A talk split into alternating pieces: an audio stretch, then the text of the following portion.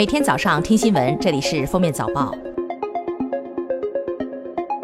各位听友，早上好！今天是二零一九年八月八号，星期四，欢迎大家收听今天的封面早报。首先来听今日要闻。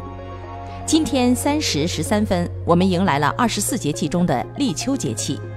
立秋日这天，我国民间有贴秋膘、咬秋、啃秋等习俗。同时，立秋意味着炎热的夏天即将过去，凉爽的秋天即将来临。利奇马已于七号加强为台风级，中央气象台预计，利奇马将向西北方向移动，强度逐渐增强，最强可达强台风级，并逐渐向浙江沿海靠近。九号夜间到十号上午将在浙江沿海登陆，但也不完全排除在浙江近海北上的可能。今天是全民健身日，第十八届世界警察和消防员运动会开幕式将在成都市双流区体育中心举行。为确保开幕式期间的道路交通安全畅通，根据道法及相关法律法规，届时将对双流区部分道路实施临时交通管理措施。八月七号，国务院港澳办和中央政府驻港联络办在深圳共同举办香港局势座谈会。国务院港澳办主任张晓明指出，香港正面临回归以来最严峻的局面，止暴制乱、恢复秩序是当前最急迫和压倒一切的任务。目前，自然资源部完成了对二十九家世界五百强企业官方网站问题地图的核查整改工作。完成了国务院组成部门、省级人民政府主办的大型会议和展览徽标使用地图情况的核查及问题地图标识整改工作，并对涉及粤港澳大湾区相关新闻、“一带一路”有关互联网网站书刊存在的问题地图进行了核查整改。交通运输部、国家发展改革委、财政部日前联合印发《关于全面清理规范地方性车辆通行费减免政策的通知》，要求各地有关部门在二零一九年十二月三十一日前全面完成清理规范工作。除落实《收费公路管理条例》、国务院有关规定以及实施高速公路差异化收费外，今后各省、自治区、直辖市不得以任何形式制定其他车辆通行费减免政策。八月七号，根据国家电影局消息，暂停大陆影片和人员参加二零一九年第五十六届台北金马影展。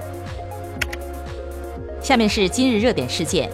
电信网络诈骗治理研究报告二零一九上半年显示，交易诈骗、兼职诈骗、交友诈骗、返利诈骗、低价利诱诈骗、金融信用诈骗、仿冒诈骗、色情诈骗、免费送诈骗、盗号诈骗为十大诈骗类型。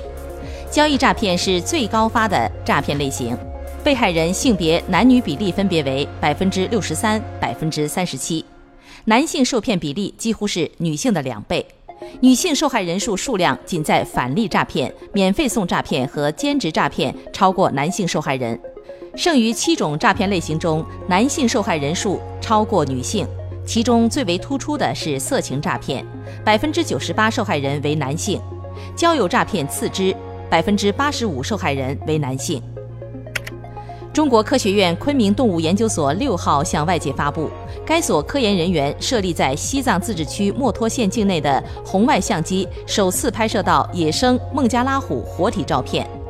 科研人员认为，这表明当前墨脱县生态环境能够承载野生孟加拉虎种群的生存和繁衍，也说明西藏生态文明建设和生物多样性保护工作卓有成效。